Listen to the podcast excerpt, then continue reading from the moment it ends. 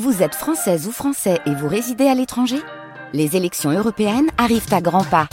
Rendez-vous le dimanche 9 juin pour élire les représentants français au Parlement européen. Ou le samedi 8 juin si vous résidez sur le continent américain ou dans les Caraïbes. Bon vote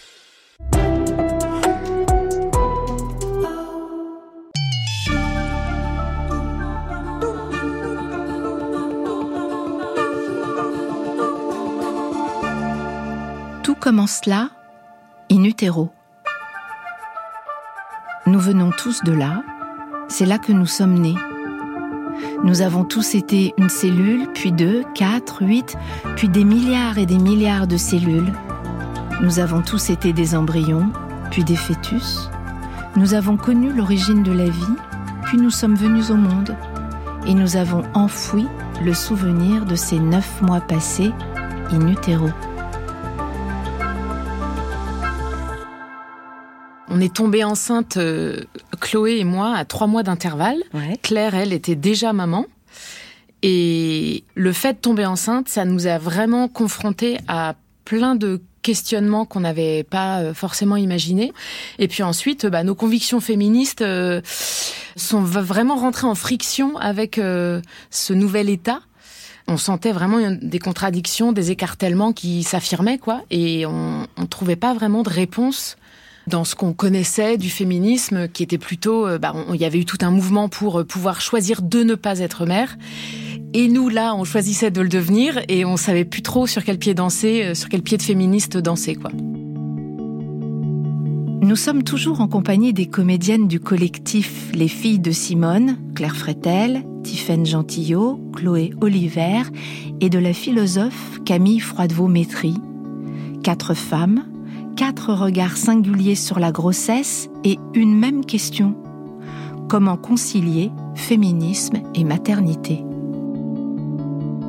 Alors là, je ne peux pas m'empêcher de lever les yeux et de voir l'affiche qu'il y a au-dessus de votre ordinateur, où il y a écrit, donc, euh, où ce sont des femmes qui parlent, on voit des visages de femmes en couleur, très belle couleur. Et alors, ma liberté, la contraception, mon ultime recours, l'avortement, mon choix, donner la vie choisir. Oui, c'est une affiche de choisir la cause des femmes, hein, qui était l'association créée par Gisèle Halimi pour euh, se battre d'abord et conquérir les droits reproductifs. C'est ça, c'est ce mot choisir. C'est le mot, pour moi, s'il y a un mot qui définit ce qu'est le féminisme, c'est celui-ci, choisir, quel que soit le sujet, c'est-à-dire la maternité, la sexualité, l'apparence, avoir la possibilité de faire tous les choix possibles et que l'éventail de ces choix soit le plus ouvert possible. Pour la maternité, le fait euh, de faire le choix d'avoir un enfant est un choix parmi tous les choix possibles. Camille Froidevaux-Métry est philosophe. Le corps est au cœur de sa réflexion. Je suis allée à sa rencontre pour lui demander comment le corps des femmes, la grossesse et la gestation ont été conçus et pensés dans les textes philosophiques de l'Antiquité à nos jours. J'avais envie de vous répondre que ça allait être très rapide, puisque si je devais vous répondre comme ça un peu spontanément, je, dirais que la philosophie n'a jamais pensé le corps des femmes et encore moins la grossesse. Alors je veux bien en dire quelques mots supplémentaires, évidemment, et, en repartant des origines, à savoir la définition par Aristote de ce qu'est une existence féminine, à savoir, selon lui, une existence inférieure par essence, parce que, explique-t-il, les femmes ne sont que les simples réceptacles et nourricières des enfants à naître, qu'elles ne participent en rien du processus procréatif, puisqu'ils considéraient à l'époque, et on peut le concevoir au regard des connaissances scientifiques, que les femmes ne, contribuaient pas dans leur corps à la constitution de, l'enfant, simplement que les hommes déposaient en elles des homoncules, c'est-à-dire des, hommes minuscules, par leurs semences qu'elles recevaient et qu'ensuite elles, nourrissaient in utero, ces hommes minuscules, avant de leur donner naissance et puis de continuer à les nourrir, à les faire grandir. Et donc Aristote définit ainsi les femmes par leur capacité gestative, mais d'une façon tout à fait euh, réduite, hein, puisqu'une fois encore, elles ne font euh, que recevoir sans contribuer elle-même à la création de la vie, en quelque sorte. Et c'est ce qui lui permet de considérer que le, lieu, la place des femmes, c'est la sphère domestique, au même titre que les esclaves, par exemple. Et euh, par ailleurs, qu'elles sont, de ce fait, privées de toute participation à la vie publique et même à la vie de la pensée, puisque pour Aristote, euh, seuls les hommes possèdent le logos, la raison, et les femmes n'ont pas cette capacité, tout occupées qu'elles sont précisément, à porter et à s'occuper de leurs enfants. Camille Froidevométrie situe donc là, 300 ans avant Jésus-Christ, le socle du patriarcat. Le socle du patriarcat, c'est cette définition objectivante et aliénante du corps des femmes, c'est-à-dire réduire les femmes à leurs deux fonctions sexuelles et maternelles. Sexuelle parce que, évidemment, avant d'être maternelle, le corps doit être sexuel pour être fécondé. Et donc cet enfermement des femmes dans leur corps objet, dans leur corps fonction, euh, c'est le socle du patriarcat et c'est ce qui permet notamment d'en définir toute l'architecture, puisque c'est ce qui donne naissance à cette hiérarchisation sexuée du monde qui va caractériser toute l'histoire occidentale, c'est-à-dire d'un côté une sphère privée, domestique, féminine, inférieure, et de l'autre une sphère publique, sociale, masculine et supérieure. Et c'est ça le système patriarcal, c'est cette conception du monde hiérarchiquement genrée qui assigne les femmes aux domestiques, mais ça veut dire aussi qu'il les enferme en fait dans leurs fonctions corporelles. Eh bien, ce schéma patriarcal va traverser toute l'histoire. Alors on conçoit qu'il puisse être repris assez facilement, notamment euh, dans la pensée chrétienne, avec quelques aménagements, mais qui vont simplement euh, consister à, légitimer, à justifier d'une autre façon l'assignation maternelle des femmes, en en, faisant les, les, éducatrices morales et chrétiennes euh, des enfants. Donc il y a une sorte de petite revalorisation dans le christianisme du rôle maternel de la femme puisqu'il vient s'augmenter de cette fonction, disons, d'éducation euh, aux valeurs chrétiennes. Mais néanmoins, ça change fondamentalement pas grand-chose au schéma, et puis surtout, ça, ça l'enracine encore plus profondément, hein, puisqu'on est à un moment euh, de la période médiévale d'une forme de, rayonnement euh, du christianisme dans toute l'Europe occidentale.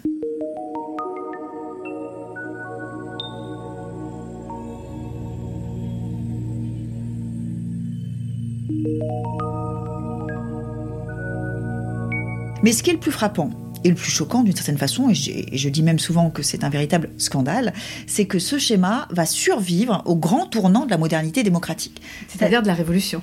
Oui, fin 18e et Révolution. Fin 18e d'abord parce que c'est d'abord sous la plume des penseurs de la modernité démocratique que les choses auraient pu changer et qu'il n'en est rien, puisque, et je vais prendre l'exemple le plus énorme, si je puis dire, Rousseau l'année même où il écrit du contrat social, c'est-à-dire le grand texte qui pose l'égalité de naissance de tous les hommes, 1762, eh bien cette même année, il écrit aussi Émile ou de l'éducation, qui est un traité pédagogique dans lequel il explique comment doivent être éduquées les filles euh, dans la future société démocratique. Et en l'occurrence, il nous explique que les filles doivent être éduquées relativement aux hommes pour leur être agréables, pour les servir, pour euh, s'occuper d'eux, pour élever leurs enfants, pour au sein de la famille, continuer de s'occuper, de donner à la société en quelque sorte ses futurs citoyens. Alors on retrouve la même logique que dans la pensée chrétienne, à savoir qu'il y a cette fonction éducatrice des femmes, simplement là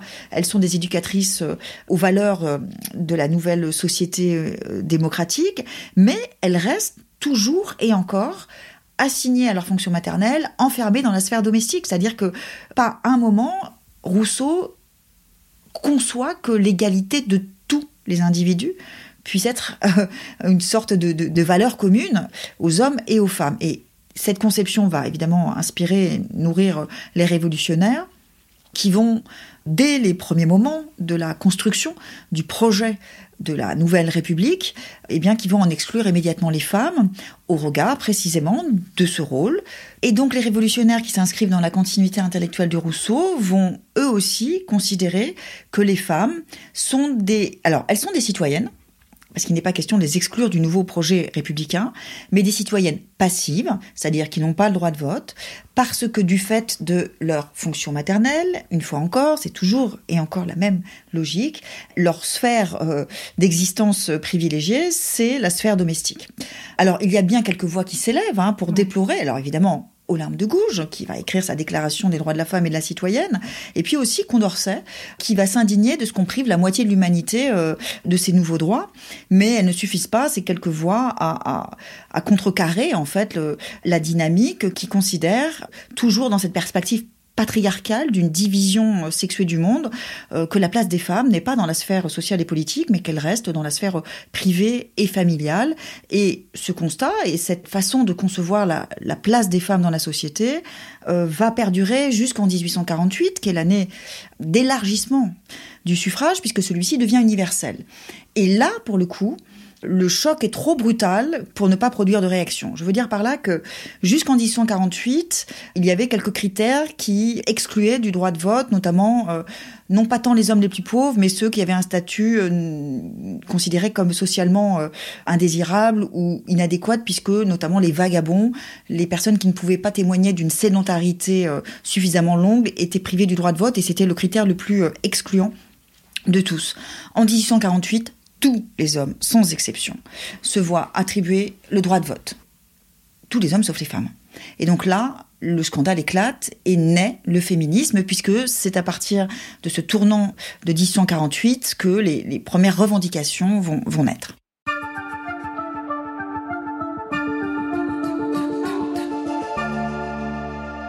Nous sommes toujours avec la philosophe Camille Froide-Vaumétry et avec les filles de Simone, autrice et comédienne du spectacle C'est un peu compliqué d'être l'origine du monde. Quand Simone Veil a disparu, les filles de Simone ont reçu des messages de condoléances. Elles ont d'abord trouvé ça saugrenu, puis cela les a émues. Elles ont donc écrit un texte pour répondre à cette question qu'on ne manque jamais de leur poser, mais de qui êtes-vous les filles? Voici un extrait de leur réponse. Nous sommes les filles des Simones de l'ombre qui se sont battues avant la loi de 1975, qui ont bravé les lois et les esprits phallocrates en risquant la prison. Nous sommes les filles d'une autre Simone, membre du MLAC et première présidente du mouvement du planning familial. Nous sommes aussi les filles de Gisèle, des 343 salopes, des filles de Choisir, d'Antoinette, de Monique et du torchon qui n'en finit pas de brûler. À toutes ces femmes culottées, pour ne pas dire couillues, ces femmes overues, lochues, clitues, la matrie reconnaissante. Elles ont fait de nous des enfants désirés et des femmes désirantes. Et surtout, comme l'a dit une de nos Simones, n'oubliez jamais qu'il suffira d'une crise politique, économique ou religieuse pour que les droits des femmes soient remis en question. Ces droits ne seront jamais acquis. Vous devez rester vigilante votre vie durant. Le choix du nom de ce collectif, euh, effectivement, il a été... Euh, on avait envie de rendre un hommage à nos mères tutélaires, euh, aux féministes qui nous inspiraient, et en premier lieu, évidemment, Simone de Beauvoir. Et puis ça nous faisait rire aussi de lui faire un enfant dans le dos. Ouais, parce que euh... vu ce qu'elle disait sur la grossesse. Et évidemment, il y a Simone Veil. Et en fait, en, se renseignant, on s'est rendu compte qu'il y avait plein de Simone qui avaient œuvré pour la, cause des femmes. Et puis en plus, euh, ma mère euh, s'appelle Simone, donc euh, c'était c'était drôle aussi à ce titre-là. Et on avait envie de s'ancrer dans une filiation avec effectivement le féminisme de nos aînés et de parler aussi de, de l'héritage qui parfois est un peu lourd à porter et compliqué. Enfin, on n'est pas toujours tout à fait d'accord avec nos mères, euh, voilà. Et, euh, et c'est le cas dans les passages de Simone de Beauvoir qu'on a choisi dans ce spectacle-là. Il y a des choses qui font un peu euh, grincer aujourd'hui, et c'est vrai que on associe beaucoup Simone de Beauvoir au fait qu'elle a associé maternité et aliénation. Et donc nous, qu'on le veuille ou non, on a aussi été imprégnés de cette idée-là. D'autant plus que euh, le féminisme de la deuxième vague, enfin les féministes qui se sont battues pour les droits reproductifs et sexuels, elles ont vraiment justement lutté pour qu'on puisse avoir le choix de ne pas avoir d'enfants. Et aujourd'hui, on est dans une sorte de période où des féministes font le choix d'en avoir. Mais tout d'un coup, on se dit, mais donc c'est un changement de paradigme. Mais bizarrement, euh, qu'est-ce qu'on en fait? Les spectacles des filles de Simone sont des autofictions documentées par un travail scientifique. Claire, Tiffaine et Chloé se sont plongées dans les textes et théories féministes sur la maternité, lieu de grandes controverses intellectuelles. Elles ont relu Le deuxième sexe de Simone de Beauvoir et pour leur spectacle, elles ont imaginé un dialogue entre une femme enceinte aujourd'hui et Simone de Beauvoir. Gestation sous influence. Les mois ont passé. Simone apparaît. Elle observe la jeune femme dont le ventre s'est arrondi. La grossesse est surtout un drame qui se joue chez la femme entre soi et soi. Le fœtus est une partie de son corps et c'est un parasite qui l'exploite. Elle le possède et elle est possédée par lui. Elle forme avec cet enfant dont elle est gonflée un couple équivoque que la vie submerge. Prise au rais de la nature, elle est plante et bête, une réserve de colloïdes, une couveuse, un œuf. Jour après jour, un polype, né de sa chair et étranger à sa chair, va s'engraisser en elle. Elle est la proie de l'espèce qui lui impose ses mystérieuses lois, et généralement cette aliénation l'effraie. Non, mais là, non, Simone C'est pas ça C'est pas simple, ça c'est sûr, mais c'est pas ça C'est pas que ça Je l'ai choisi, moi Et je fais comment? Tu m'aides pas, là Oui, enfin bon, j'ai écrit ça en 1949. La jeune femme va chercher une layette taille naissance. Regarde ça, ma Simone. C'est minuscule et c'est parfait. C'est fou. Et il va y avoir mon bébé dedans. Quand même, c'est insensé. Je veux le rencontrer. Pouvoir dire il ou elle. Je ne désire que ça, faire sa connaissance. Voir ses yeux, embrasser ses tout petits pieds tenir dans une seule main ses fesses minuscules, caresser sa peau de soie, le respirer, le sentir, l'inhaler. Je ne désire que ça, sa vie, là, devant moi. Je l'attends. C'est très long, mais c'est très beau.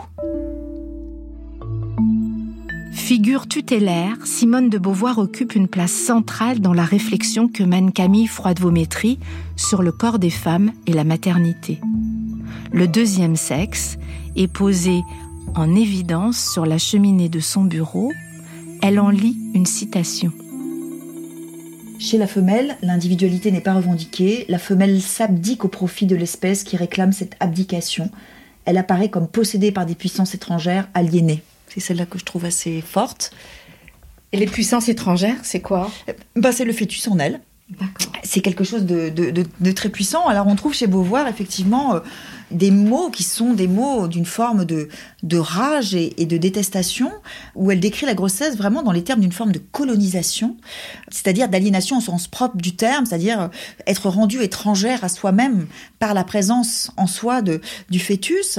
On comprend qu'elle a vraiment quelque chose de, de sans doute aussi très, très intime vis-à-vis de, de cette question de la grossesse, mais Rappelons-nous qu'au moment où elle écrit ces mots, en 1949, les femmes n'ont aucun moyen de contrôler leur corps procréateur et qu'elles sont véritablement asservies, aliénées, esclaves de cette condition maternelle. Mais ce qui m'intéresse dans sa pensée et qui a été un petit peu négligé, c'est qu'en effet, tout en dénonçant les ressorts très incarnés du patriarcat, elle montre aussi que ce même corps des femmes est le vecteur de leur émancipation. Donc on trouve aussi dans le deuxième siècle des pages, alors certes beaucoup moins nombreuses que les précédentes sur le, versant de l'objectivation, mais des pages qui montrent comment les femmes, notamment en conquérant euh, le droit au plaisir et le droit à une sexualité libre, doivent devenir euh, enfin des corps sujets. Camille Froide-Vaumétrie a découvert une philosophe américaine qui prolonge la pensée de Simone de Beauvoir il s'agit d'Iris Marion Young, disparue prématurément en 2006. Iris Marion Young s'est efforcée de penser l'expérience vécue du corps féminin sans pour autant réduire les femmes à une quelconque essence ou nature. Elle a montré que l'expérience de la grossesse peut être vue comme un état de complétude. Pour Iris Marion Young, le corps des femmes est à la fois le lieu principal de leur aliénation, mais aussi le vecteur privilégié de leur liberté en tant que sujet. Au moment où Beauvoir écrit, en 1949, c'est singulièrement compliqué de penser jusqu'au bout, si je puis dire, le corps comme un lieu de liberté. Mais elle le fait néanmoins de façon tout à fait pionnière, et notamment, elle permet ensuite à d'autres euh, philosophes, comme par exemple Iris Marion Young, de se saisir à partir du deuxième sexe de cette proposition pour la poursuivre. Et c'est ça que je trouve très beau d'ailleurs dans la pensée féministe, c'est que c'est une longue chaîne de propositions qui viennent se nourrir les unes les autres et, s'augmenter les unes les autres. Et ce que fait Young, justement, c'est qu'elle repart de ce postulat beauvoirien du corps comme le lieu possible de l'émancipation pour en déployer tous les implicites et toutes les possibilités. Et spécifiquement du corps maternel. Et ce que fait Young de merveilleux, et c'est ça qui a été pour moi vraiment l'épiphanie, c'est de dire mais Jamais la philosophie ne s'est intéressée à l'expérience vécue des femmes. Jamais nous n'avons pensé ce que c'est que d'être son corps, ce que c'est que d'avoir des seins, ce que c'est que d'avoir un, ventre enceint, ce que c'est de se soucier de son apparence. Et c'est ce qu'elle propose de faire, ce qu'elle inaugure de façon euh, euh, magistrale et passionnante, c'est-à-dire s'intéresser, prendre au sérieux l'expérience vécue du corps des femmes et considérer que cette expérience vécue puisse faire sens.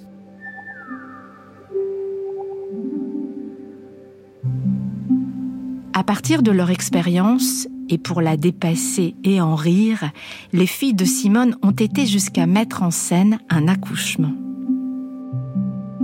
Alors Chloé, on va entrer profondément dans la respiration. Alors voilà, tu t'assois dans ton socle périnéen. Voilà, c'est ton fondement. Voilà, tu inspires en fermant les yeux. Et tu sens les bénéfices de ce souffle sur ton centre vital, ton enfant, la lumière dans tes jambes et ah, tu expires par l'anus. Tu inspires profondément, tu sens le souffle sur. Ça va, Chloé? Pardon, c'est. Oui, pardon. Oui, oui, ça va. Pardon. Non, mais tu sais, c'est formidable. Hein c'est formidable, Chloé. Euh, le rire, c'est un exutoire. Oui. Donc, voilà, on accueille, on prend ce qui passe et on avance. Voilà. Et puis ce petit pli là sur ton front, c'est ta peur. Ah. Et ouais, tu l'as pas encore lâché. Mais t'inquiète pas, Chloé, j'ai confiance. Voilà, on va vers la détente. On est en chemin là. Alors pour t'aider vraiment, Chloé, je t'invite à fermer les yeux. Et oui, ça va t'aider, ça va te permettre de t'abstraire, de créer ta bulle de sécurité et d'aller, voilà, en sérénité vers le lâcher prise. Ah, lâcher le mental, voilà, c'est ça le plus important. C'est exactement ce que j'arrive pas à faire. Alors, l'accouchement, tu sais, Chloé, c'est vraiment le moment du lâcher. Le lâcher pour la force. C'est le moment où l'activité de ton néocortex doit baisser. C'est une nécessité. Hein? Donc voilà, c'est ça. On y va doucement. Voilà, on va l'accompagner par le souffle. Voilà, et on va ensemble essayer d'aller vers et ne pas comme ça rester contre. Ah, c'est bien, voilà, on inspire.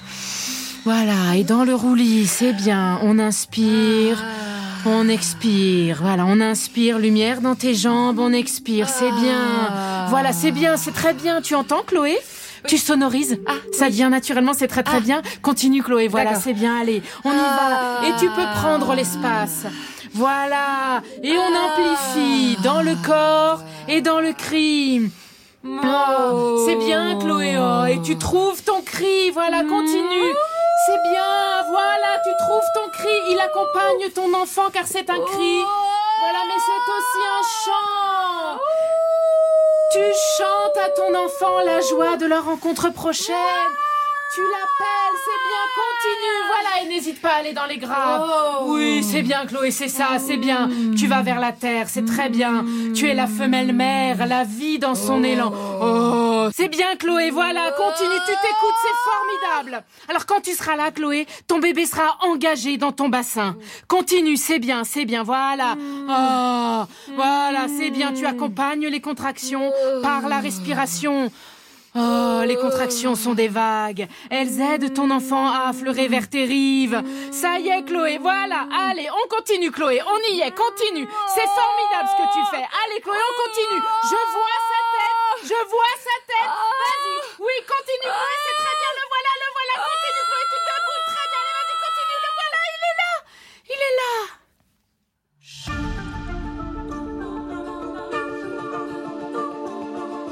In utero, c'est fini.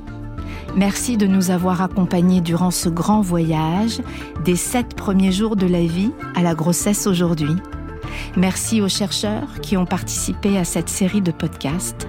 In Utero reste disponible sur franceinter.fr. In Utero est un podcast documenté par Anna Massardier, écrit par Zoé Varier, mixé par Benjamin Orgeret et Basile Beaucaire et réalisé par Flora Bernard.